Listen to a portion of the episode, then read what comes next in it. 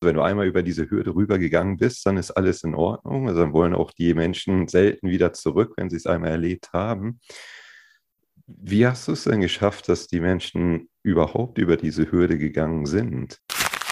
Herzlich willkommen bei Agile Soul, deinem Podcast, der Agilität für dich erlebbar macht. Mit Impulsen für Scrum Master von und mit Susanne Jung und Tim Müller. Also wie, wie lebt ihr eine Fehlerkultur vor? Ähm, also ich finde tendenziell, dass es Scheitern nicht unbedingt gibt, sondern äh, entweder halt gewinnen oder lernen, so ungefähr.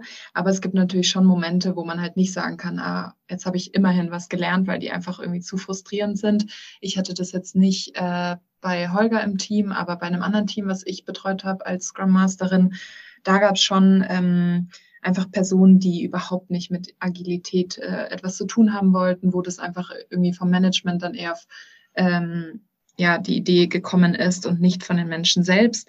Und das war einfach wirklich als Scrum Master sehr frustrierend, mit denen zusammenzuarbeiten, weil da gefühlt ist man nur auf Ab, äh, Ablehnung gestoßen und egal, was man vorgeschlagen hat oder versucht hat, ähm, es hat nichts geholfen und das war für mich schon auch weniger, also es war natürlich ein Lerneffekt, aber in dem Moment hätte ich es mir schon auch gerne erspart.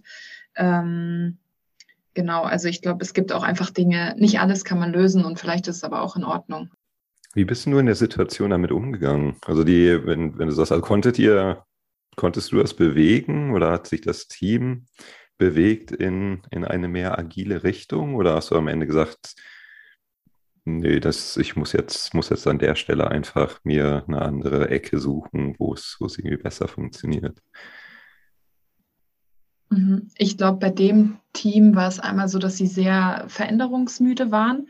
Also gefühlt war wirklich so viel Veränderung jedes Jahr. Das Team wurde auseinandergerissen, dann von traditionell in agil. Und es gab sehr viel Veränderung. Und ich glaube, dann, wenn du dann mit einer neuen, tollen Idee kommst, die erfrischend wirken soll und dabei einfach nur die Leute genervt sind und ähm, genervt vor allem davon, dass sie von ihrer Arbeit abgehalten werden, ähm, dann ist es natürlich erstmal, das muss ich erstmal verstehen, dass die Leute das vielleicht auch nicht persönlich meinen und auch nicht der Idee geschuldet ist, sondern eher einfach, dass sie eben veränderungsmüde sind. Ähm, ich habe damals einfach versucht, mit den Leuten dann mehr meine Ideen, sage ich mal, oder meine Workshops, die ich da geplant habe, eher zurückzuhalten und zu sagen, okay, ich gehe ins Gespräch mit den Leuten und versuche vor allem auch mal dem Management klarzumachen, wenn sie alle jedes Jahr oder alle anderthalb Jahre das Team verändern oder auch Dinge verändern, dass wir da nie Ruhe reinbekommen und dass wir dadurch gute Leute verlieren werden. Ähm, genau. Und das war so, dass man mehr dann zuhört, anstatt ich habe hier noch einen tollen Workshop für euch und der wird alles besser machen, weil die Leute ähm, hätten nicht mehr mitgemacht und es hat auf jeden Fall nichts gebracht. Ja, zum, zum Thema Scheitern. Ähm, was ich denke, was, äh, was wir versuchen, wir versuchen immer das Bestes, zumindest das Gefühl habe ich, wir versuchen immer das Beste zu geben, was wir machen. Und wenn dann mal was nicht klappt, weiß ich fast immer, er hat es oder wir haben das oder Sie haben das Beste versucht. Ähm, was natürlich schon ist, wenn ich jetzt persönlich so einen Workshop mache, bin ich schon oftmals unzufrieden, weil ich weiß, ah, da hätte ich noch was anderes machen können. Das ist dann nicht wirklich ein Scheitern, aber halt schon eine Unzufriedenheit äh, manchmal da. Äh, aber ansonsten, wenn ich beim, beim Team das merke, dass da eine Unzufriedenheit da ist, dann gehen wir natürlich relativ früh in den Dialog rein und ähm, entweder wir unterstützen uns gegenseitig und versuchen das Beste daraus zu machen und ähm, das hilft schon extrem, ja. Mhm. Also drüber reden im ersten Schritt sozusagen. Ja, und vor allem auch zu wissen, ah, wir sind nicht perfekt, wir versuchen das Beste ähm, zu machen. Und allein schon, wenn, wenn, wenn wir das Gefühl haben, wir das Beste gegeben, ich glaube, dann ist das Scheitern auch jetzt nicht so schlimm, weil du weißt, ich habe ich hab mhm. alles gegeben. Ja. Wenn ich jetzt, ähm, ich, ich fange nochmal noch mal ein neues Thema an, wenn ihr jetzt ähm, an Scheitern denkt, beziehungsweise wenn ihr jetzt an euer Tun denkt, wie, welche Rolle spielt da so die Transparenz in vielerlei Hinsicht? Mhm. Ähm, also ich finde, bei dem Thema Transparenz ist auch das Warum extrem wichtig. Also ich muss natürlich wissen, beispielsweise jetzt in dem aktuellen Projekt ähm, starten wir eine agile Transformation mit 150 Menschen. Ähm, und da finde ich es halt also erstens ganz wichtig, dass die Leute, also es gab jetzt immer, sage ich mal, den, ähm, ja, den Leadership Circle, die natürlich viel entschieden haben mit den Agile Mastern, Scrum Mastern zusammen und da finde ich es halt ganz wichtig, die anderen mitzunehmen und nicht äh, im stillen Kämmerchen Dinge vorzubereiten und dann alles an einem Tag zu kommunizieren, sondern die Leute auf die Reise mitzunehmen und äh, nicht nur mitnehmen, was wir vorhaben, sondern natürlich auch abholen und Ängste und Sorgen so ein bisschen einsammeln. Ähm, und aber eben auch vor allem das Warum. Also gerade wenn man jetzt die agile Transformation da betrachtet, woher kommt die, der Need, äh, diese agile Transformation zu tun? Ähm, so ein bisschen die Historie auch. Ähm, was versprechen wir uns davon und, und eben gerade dieses Warum und das auch wirklich Transparenz zu zeigen. Also Transparenz und Offenheit ist äh, bei uns ein ganz heikles Thema, weil ähm, die Kultur, in, die Firmenkultur, die wir haben, bei uns ist eine Need-to-Know-Kultur. Need-to-Know heißt, äh, man gibt im Prinzip nur das Wissen weiter, was der andere auch unbedingt notwendig braucht für seine Arbeit. Das hat natürlich einen Grund, weil wir natürlich ein wir haben ein, einen von unseren vier Divisionen, da geht es um Security, das heißt, ähm, wir machen solche Sachen wie Geldkarten, Kreditkarten, alles drum und dran. Und da versucht man natürlich in dem Bereich die Information so sicher wie möglich zu ähm, behalten. Ähm, Gefühl ist aber auf die ganze Firma schon übergeschwappt. Das heißt, das ist, das ist ein Thema, ähm, was für uns ein ganz schwieriges Thema auch ist, das reinzubekommen. Weil jetzt ist man natürlich gewohnt, äh, teilweise nicht so ganz diese Transparenz und Offenheit zu zeigen und hat damit auch, wenn man es mal in der Vergangenheit gemacht hat, nicht unbedingt positive Erfahrungen damit gemacht.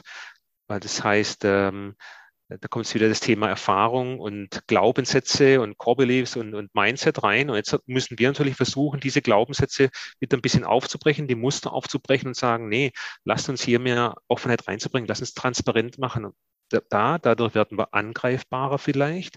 Aber wenn man einmal über diese Hürde hinweggegangen ist, ist eigentlich fast keiner mehr, der sagt, er will wieder zurückgehen. Nee, wir wollen offen und transparent sein, weil wir dadurch einfach äh, die, die sehen wesentlich größeren Mehrwert, äh, indem sie das erleben und auch machen, auch proaktiv machen. Ja. Aber es ist ein sehr, sehr schwieriges Element bei uns zumindest. Ich würde da vielleicht noch hinzufügen, dass vielleicht gerade, wenn man sagt, ähm, Innovationsfähigkeit, finde ich, kann natürlich überhaupt nicht entstehen, wenn man sagt, need to know. Also wenn ich maximal, und da muss man ja auch vielleicht sagen, da gehen dann auch noch ein paar Infos verloren bei need to know oder überhaupt, ich glaube, das ist total wichtig bei der Innovationsfähigkeit zu sagen, du brauchst auch ein bisschen mehr als deine eigenen Infos und vielleicht, dass du halt über den Tellerrand hinausschauen kannst. Da brauchst du halt wirklich die fast so gut wie möglich äh, volle Transparenz. Jetzt habe ich eben von dir verstanden, dass dieses Thema über die Hürde rüber zu gehen. Also wenn du einmal über diese Hürde rübergegangen bist, dann ist alles in Ordnung. Also dann wollen auch die Menschen selten wieder zurück, wenn sie es einmal erlebt haben. Wie hast du es denn geschafft, dass die Menschen überhaupt über diese Hürde gegangen sind? Also ich habe es verstanden, dass am Anfang auch groß Widerstände da waren, zu sagen, nee, aus Erfahrung raus habe ich vielleicht auch schon mal schmerzhafte Erfahrungen mit gemacht, dass da will ich gar nicht hin. Wie, wie hast du es geschafft, äh, die, die Menschen da zu begleiten, über diese Hürde zu gehen? Also meine erste Erfahrung äh, mit Offenheit und Transparenz war für, auch für mich äh, schwierig, weil ich habe dann wirklich angefangen, agiles Team damals zu, ja, zu leiten. Ich habe damals verantwortlich gewesen für die komplette Softwareorganisation und da waren wir ja, weltweit über vier Standorte verteilt. Und dann habe ich gesagt, okay, ich arbeite jetzt agil, muss ich offener sein, transparenter und habe eigentlich im Prinzip alles offengelegt, so wie wir arbeiten, was wir machen, wie wir schätzen, alles drum und dran. Und natürlich kommen, dann haben wir angefangen, ideale Stunden zu schätzen. Ja, also wir haben ja auch erstmal uns unseren Weg finden müssen. Und ähm, was ich da dann an Feedback und an Diskussionen hatten, auch teilweise von Kollegen, von Kollegen von Projektmanager, Programmmanager, teilweise auch von Führungskräften, wo ich dann einfach da dagegen halten musste auch. Also ich wirklich auch angegriffen, mich als Person, ähm, wo ich dann sage, nee, das, äh, okay, vielleicht haben wir noch einen Fehler gemacht in der Hinsicht, aber das, das gehen wir weiter, das versuchen wir weiter zu machen. Ähm, auch darüber hinaus, dass wir dann wirklich gesagt haben, wir, also Klar, am Anfang haben wir es falsch gemacht, aber dann besser optimiert.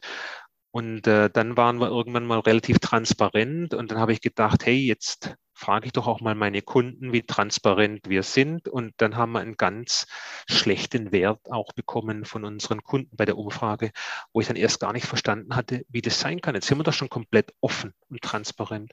Allerdings, was wir halt offengelegt haben, waren oft die Rohdaten, also so wie wir sie erleben und nicht schon vorbereitet und verdaut, so wie es der Kunde eigentlich gern erleben möchte. Sprich, auch da haben wir wieder lernen müssen, was heißt offen. Offen heißt nicht nur eigentlich in, ins Maschinenwerk reingucken lassen, sondern das muss so auch aufbereitet werden, dass das ein Kunde und Stakeholder schnell versteht. Und erst dann kann er auch praktisch wesentlich besser damit umgehen und verstehen, an was wir gerade auch arbeiten, wie wir arbeiten, was wir machen. Also wir sind da auch einen sehr langen Weg gegangen und da heißt es halt dann teilweise, ja, da muss man ein bisschen was aushalten und ähm, auch etwas über sich ergehen lassen. Und das Schwierige ist ja, wenn man das zum ersten Mal macht, äh, braucht man wirklich, wirklich den Mut, der auch beim den Scrum-Werten drin ist, weil hey, irgendwie läuft es gerade überhaupt nicht rund. Ich kriege nur hier ein Bullshit, hier ein Bullshit, ja, irgendwelche Sachen rein. Und äh, dann zu glauben, dass es aber trotzdem in die richtige Richtung geht, äh, ich glaube, da gehört auch viel Glauben dazu. Mhm. Also Holger, würdest du gerne noch den Glauben aufnehmen in die agilen Werte oder die Zuversicht? Ich wurde ja früher wurde ich ja der Priester oder der Papst oder der Prediger genannt, weil ich irgendwann nach, ich würde sagen, nach eineinhalb, zwei Jahren war ich so brutal von diesen, von dieser Art zu arbeiten überzeugt, ähm, ja, da bin ich wirklich ins andere Extrem dann gesprungen. Ja, und, ähm, und, ich fand es so toll, so klasse und auch zu sehen, wie das Team das angefangen hat, wertzuschätzen und zu lieben, aber auch zu sehen, wie ich gar nichts mehr machen musste und es funktioniert trotzdem. ja, und es war eigentlich total klasse. Ja. Und wie machst du das jetzt? Naja, jetzt äh, ist ja so, vor war ich wirklich verantwortlich gewesen, auch für Produktentwicklung. Sprich, wir hatten Kunden gehabt wie Google, Microsoft, Intel und, und haben dann angefangen, äh, mit, mit agilen Methoden die zu bedienen, was auch ganz gut war, weil die teilweise ja auch schon agil gearbeitet haben. Das heißt, wir konnten auch genau denen ihre Geschwindigkeit und Flexibilität mitgehen. Und äh, jetzt ist es so natürlich, dass ich jetzt aus der Zentrale heraus natürlich versuche, jeder, der gern was in die Richtung machen möchte, zu unterstützen. Und äh, was halt da ist, das ist äh, brutal viel Überzeugungsarbeit. Das heißt, du musst jetzt halt erst wieder eine Führungskraft überzeugen und auch ähm, überzeugt behalten, damit sie auch diesen Weg mitgeht. Und ähm, das ist wesentlich schwieriger wie als Führungskraft, wenn du einfach nur sagst, hey, agil ist toll und das hören sofort fünf von deinen Mitarbeitern, die versuchen gleich in diese Richtung zu gehen, ähm, ohne dass du jetzt dazu zwingst. Aber aber das ist nochmal als Berater und Consultant, was wir eigentlich sind innerhalb von Infineon, eine wesentlich schwierigere Aufgabe. Wenn du jetzt nochmal so an dein jüngeres Ich zurückreisen könntest, so was, was würdest du deinem jüngeren Ich mitgeben? Was, was, äh, was sollte der oder die anders machen? Ähm, viele Wege, die ich eingegangen bin bezüglich Agilität, mal, die würde ich heute auf jeden Fall wieder machen. Äh, eine Sache, die ich viel zu spät angefangen habe, ist, äh, was heißt es jetzt bezüglich einer agilen Organisation, sprich auch äh, die Organisation so umzustrukturieren, damit wir uns mit dem Thema leichter tun. Ja, ich hatte ja damals bei mir ungefähr 150 Mitarbeiter auf vier Standorte verteilt. Da hätte ich auch in der Organisation Aufbau der Struktur was ändern können. Das habe ich eigentlich viel, viel zu spät angefangen, ja. Was wäre das konkret gewesen? Ja, es, es fängt schon an. Ich hatte dann teilweise Führungskräfte, die waren Scrum Master. Ja, wo ich sage, nee, keine gute, keine gute Kombi. Oder ein Scrum Master, der zu einem Product Owner reportet und der versucht dann ihn zu, also gab es so viele Konflikte auch entstanden durch solche Kleinigkeiten äh, oder einfach mehr auf cross-funktionale Teams, Silos mehr aufreißen, ähm, mehr Wertströme zu analysieren. Das habe ich alles ja viel zu spät erkannt. Ja, ja das Thema Wertströme, da, da brenne ich auch für. Ja, und, und ich, ich gerade, wenn man jetzt in Richtung Wertstrom geht und sich wirklich mal überlegt, ich meine, eine Matrix-Organisation in sich ist ja erstmal nichts äh, Schlechtes, das ist ja eigentlich was Gutes, um Komplexität runterzubrechen. Und die Frage ist ja, macht man sie waagrecht oder senkrecht, die Matrix-Struktur? Äh, wir haben sehr stark funktionale äh, Strukturen, das heißt, wir haben funktionale Silos, wo es darum geht, Effektivität und Effizienz reinzubekommen für spezielle Funktionen wie für Layout, für Marketing, für Dinge, die in einer Gruppe sind. Und die andere Überlegung, dass man sagt, naja, man macht keine funktionalen äh, Strukturen, sondern wirklich Produktstrukturen, dass man wirklich sagt, okay, da gibt es jetzt eine Organisation, die wirklich ein Produkt entwickelt und dann diesen Pfad optimiert versus den anderen Pfad, um dann einfach schneller auch Produkte zu entwickeln und schneller rauszukommen. Und ähm, ja, das, ich glaube, das ist ein Thema, an dem ich immer noch dran arbeite. Das ist dann auch ein, sicherlich ein Dilemma, ne? zu sagen, also will ich jetzt die Produktrichtung optimieren oder äh, das, das, das Hebeln von, ich sag mal, Gleichteilen sozusagen. Ne? Also das, da, das ist bestimmt auch nicht einfach, da die Entscheidung zu treffen. Ne? Also worauf will ich jetzt eigentlich optimieren? Ich, ich denke auch nicht, dass das eine besser oder das andere ist, ja, als das andere ist. Ich denke aber, wir haben jetzt speziell in unserer Firma sehr lange Richtung Funktionen optimiert. Da könnte es jetzt mal wieder sinnvoll sein, in die andere Richtung zu optimieren. Ähm, und ich glaube, dass es immer ein Hin und Her ist. Ähm, gefühlt wäre es mal Zeit wieder ins Hin. Selina, was würdest du deinem jüngeren Ich mitgeben? Ähm, ich glaube, dass ich sehr lange gedacht habe, dass wenn man eben nicht aus dem technischen Umfeld kommt, also ich habe ja BWL studiert und da eben nicht die IT-Brille sozusagen immer aufhat oder einfach den technischen Blick für hat, dass das eine Schwäche ist. Und ich glaube tatsächlich jetzt, dass es eher die Stärke ist oder genau das, was ja auch teilweise die Rolle ausmacht, um eben diesen Überblick zu haben und da nicht so sehr ins Detail auch reinzufallen. Ähm, und genau, dass das nicht nur die Rolle nicht benötigt, aber oft würde das ja immer, wäre aber schön, wenn, sondern ich glaube, dass das gerade die Stärke ist, dass ich eben nicht in diese technischen Diskussionen verfallen kann, ähm, sondern da einfach mit einem anderen Blick auch drauf schaue und dass das ja keine Schwäche ist, sondern eine Stärke. Also das hättest du gerne schon früher gewusst, sozusagen. Ja. Genau.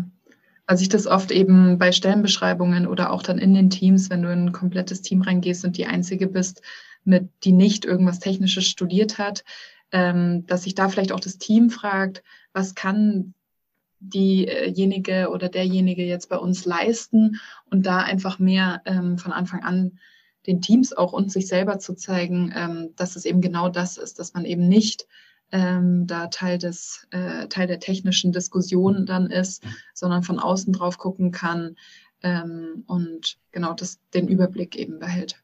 Vielleicht ein Punkt, was ähm, wir haben ja auch viel Diskussion mit Führungskräften und sogar auf C-Level. Und ähm, wenn jetzt jemand noch nicht so viel Erfahrung mit agilen Methoden hat und man erklärt denen, naja, was man damit erreichen kann, auch welchen Mehrwert man damit schaffen kann, auch welche Erfolge und Vorteile damit erreichen kann, dann hören sie das und wenn du dann noch zeigst, schau mal, das sagen nicht nur wir, das sagen ganz viele andere in der Industrie auch. Und ich kann es auch zeigen, was wir schon erreicht haben, dann sehen sie das auch. Und was ich aber dann merke, ist, dass dann die Frage kommt, ja, aber, aber wie macht er denn das? Also wie, wie, erreicht er denn das? Und das Schwierige ist ja oft, das zu beantworten, weil es ja nicht die eine Sache gibt, sondern, naja, das hängt davon ab, mit welcher Truppe wir arbeiten. Das hängt davon ab, wo gerade die Themen sind. Aber ähm, das, ist, das ist oft sehr schwierig greifbar dann für jemanden. Ne, aber was macht ihr jetzt anders? Mhm. Und äh, selbst wenn man das dann sagt, ist es, ist es so schwer greifbar. Und deshalb denke ich auch, ähm, ich habe mal so eine Metapher mitgenommen von jemandem, der das erklärt hat. Da wollte jemand einen Marathon laufen. Und dann geht er zum Marathon-Experten hin, der das schon länger gemacht hat und sagt, du, ich will einen Marathon laufen, was soll ich machen? Dann sagt er, steh morgens um sechs auf, lauf so und so viel Kilometer, danach kommst du heim, trinkst dir Wasser, isst äh, das und das und dann abends machst du das und das. Jetzt versteht die Person noch nicht, was es bedeutet. Ja? Und dann fängt die Person, angenommen, die folgt diesem Rat, dann fängt die Person an, morgen zum Sechs aufzustehen. Mit der Zeit wird sich die Lebenseinstellung von dieser Person so stark ändern, dass sie auch versteht, warum sie morgens um sechs aufsteht. Sie versteht dann aber auch, warum sie das und das essen soll. Und dann fängt sie an, das zu ändern und zu optimieren. Bei uns gibt es dann auch schon das Verhalten, dass man sagt, naja, es reicht aber auch, wenn ich im 10 das mache, oder? Also das heißt, da fangen, da fangen schon die ersten Adaptionen an, ohne überhaupt diese Erfahrung zu erleben. Und die werden dann auch nie diese Erfahrung haben, was es bedeutet, um sechs morgens aufzustehen und zu mhm. laufen. Ja? Und wenn du das dann nie erfahren hast, dann das ist so schwer auf eine PowerPoint das rüberzubekommen. Äh, dieses Gefühl, im Sonnenaufgang wahrscheinlich allein durch den Wald zu laufen, ja, das, das macht um 10 oder um 12 nachts, wenn die Hitze ist, wahrscheinlich keinen Spaß mehr. Ja. Und deshalb muss man viele Sachen einfach erfahren und einfach sagen, okay, jetzt ziehe ich das einfach mal durch. Daily zum Beispiel, ja. Oh, was wir Diskussionen haben bezüglich im Daily, äh, wo man sich trifft, ja, um zehn Minuten zu sprechen, ja. Und äh, was sich dann sehr oft entwickelt, ist so eine Art Hassliebe, die dann sagen, oh, das Daily, das ärgert mich so, aber wir brauchen es unbedingt. Ja, und das kannst du aber nur sagen, wenn du es mal erfahren hast, was es bedeutet, sich regelmäßig strukturiert zu synchronisieren mhm. mit dem Team. Ja, und äh, deswegen kann ich eigentlich jedem nur raten, geht einfach mal den Weg mit, auch wenn es sehr, sehr schmerzhaft ist. Und das ist schmerzhaft, das gebe ich auch jedem mit. So eine Änderung ist sehr painful und schmerzhaft, weil wenn sie nicht schmerzhaft wäre, wäre es keine Veränderung, ja. Und deswegen geht die Schmerzen mit ähm, und danach zu entscheiden, was man erlebt mhm. hat. Ja. Erinnert mich so ein bisschen an Kampfsport, ne? Also wenn so aus dem Karate kenne ich das auch, einfach so die, die Übungen ja. ganz stupide erstmal immer wieder machen. Ja, so lange, bis sie quasi ins Unterbewusstsein übergegangen sind, sodass ich dann, wenn ich wirklich in dem, im Wettkampf dann bin, dass, dass ich überhaupt gar nicht mehr darüber nachdenken muss, was ich tue, sondern es, es passiert einfach aus dem Unterbewusstsein. Ne? Übrigens ist auch ein sehr großer Vorteil, finde ich, bei, bei dem agilen Ansätzen, fast bei allen agilen Methoden. Die haben alle diese, diese kurze Zyklen, wo man eine Routine reinbekommt, immer wieder das Gleiche machen, immer wieder das Gleiche. Äh, wann treffen wir uns denn zum Sprintwechsel? Nee, da brauchen wir nicht drüber nachdenken. Das ist jeden Dienstag um vier oder so, ja, oder keine Ahnung, ja. Also das, das ist einfach irgendwann keine Diskussion mehr und man, man gewinnt dadurch so viel Zeit, weil dieses ganze Waste über eine Diskussion fällt weg. Es, es ist einfach Facts und mhm. so gehen wir vor. Ja. Genau, dabei ist ja in der Führung, wie ich finde, ein sehr, sehr großer Unterschied, weil so gestandene Wasserfallkollegen würden jetzt sagen, naja, du musst halt einfach sagen, dass sie das so machen soll. Ja, was halt bei, also ich sage mal so, wenn du einen, einen guten Projektmanager auch beim Wasserfall hast, kann man auch sehr viel erreichen. Äh, der einzigste, vielleicht kleinere Nachteil ist, dass so ein Zyklus im Wasserfall sehr lang dauern kann äh, und dadurch diese Routine nicht zu bekommst. Zum Beispiel schätzen, ja. Äh, und da mache ich auch immer gerne ein Spiel und um das zu, zu demonstrieren, ist natürlich am Anfang schätzt man falsch. Ja, schätzt man, verschätzt man sich und irgendwann ist man so gut im Schätzen nach dem vierten Sprint, fünften Sprint, äh, weil es einfach ins, ins Blut übergegangen ist und zwar von jedem Einzelnen. Und, es, und die, die Verantwortung liegt da nicht auf irgendeinem Projektleiter oder Manager, der dann am Anfang den, den Projektplan schätzen muss. Äh, und das macht er halt dann einmal im Jahr, vielleicht aber auch einmal im halben Jahr oder sowas, aber ist halt immer sehr stark auf eine Person, ohne große Feedback, schnelles Feedback, sondern das Feedback kommt dann meistens erst ein halbes Jahr später um sie dann zu verbessern, ist mhm. natürlich schwierig.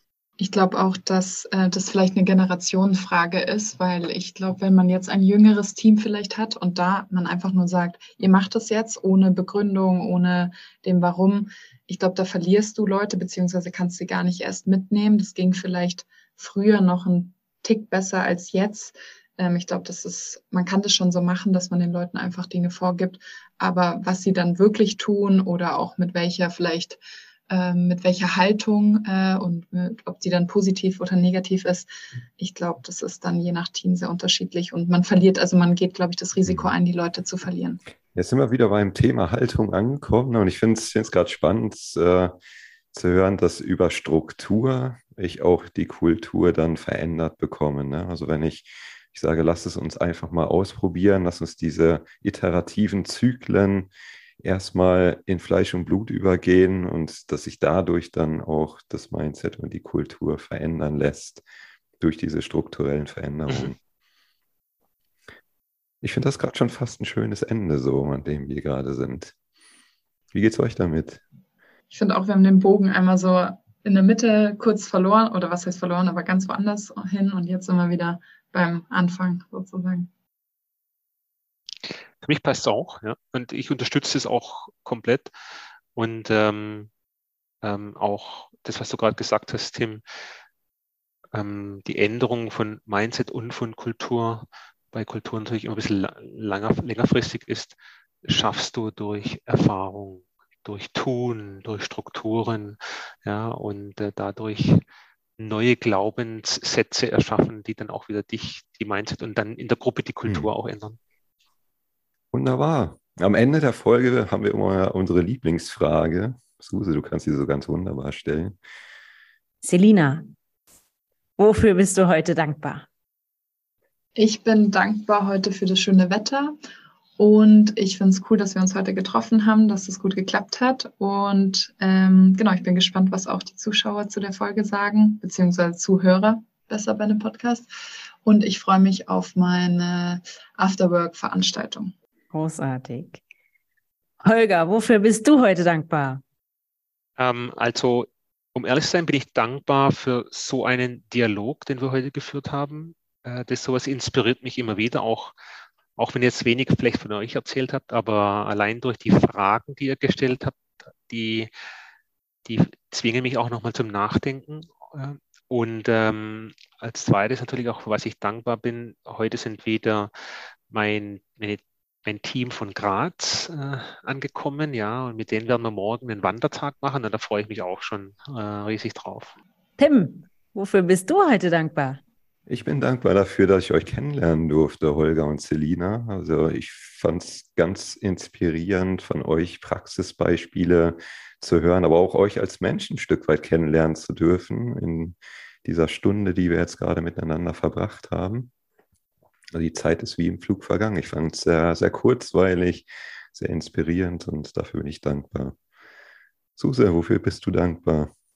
Ich bin dankbar für Begegnungen wie die, die wir mit euch hatten. Und ähm, ich fand es auch ganz, ganz großartig zu sehen, wie gut ihr miteinander schwingt und ähm, wie ihr ähm, quasi miteinander so den gemeinsamen Weg gegangen seid und Selina, du dann äh, einen anderen genommen hast. Und ich fand vor allem sehr, sehr, sehr großartig, Holger, dass du den Weg für dich auch äh, genommen hast und sagst, ich vertraue. Und das ähm, beflügelt mich total an dem heutigen Tage irgendwie, dass man, ähm, dass ich oder dass, dass wir ähm, tatsächlich ein Gespräch geführt haben, wo dieses Vertrauen ähm, zwar nicht konkret angesprochen wurde, aber überall wirklich ähm, so überall hervorblitze. Das, dafür bin ich groß, also bin ich wirklich sehr, sehr dankbar. Vielen, vielen Dank. Und natürlich, dass ich euch ähm, kennenlernen durfte. Vielen Dank. Danke, dass wir dabei sein durften. Beim nächsten Mal haben wir die beiden Autoren des Buches Jedes Team ist anders bei uns zu Gast. Wir sprechen mit ihnen über nachhaltige Teamentwicklung, welche Herausforderungen es dabei gibt und sie teilen mit uns ihre ganz persönlichen Erfahrungen, die sie in der Entwicklung von Teams gemacht haben. Außerdem hast du die Chance, ein Exemplar ihres Buches Jedes Team ist anders zu gewinnen. Wir freuen uns, wenn du wieder mit dabei bist.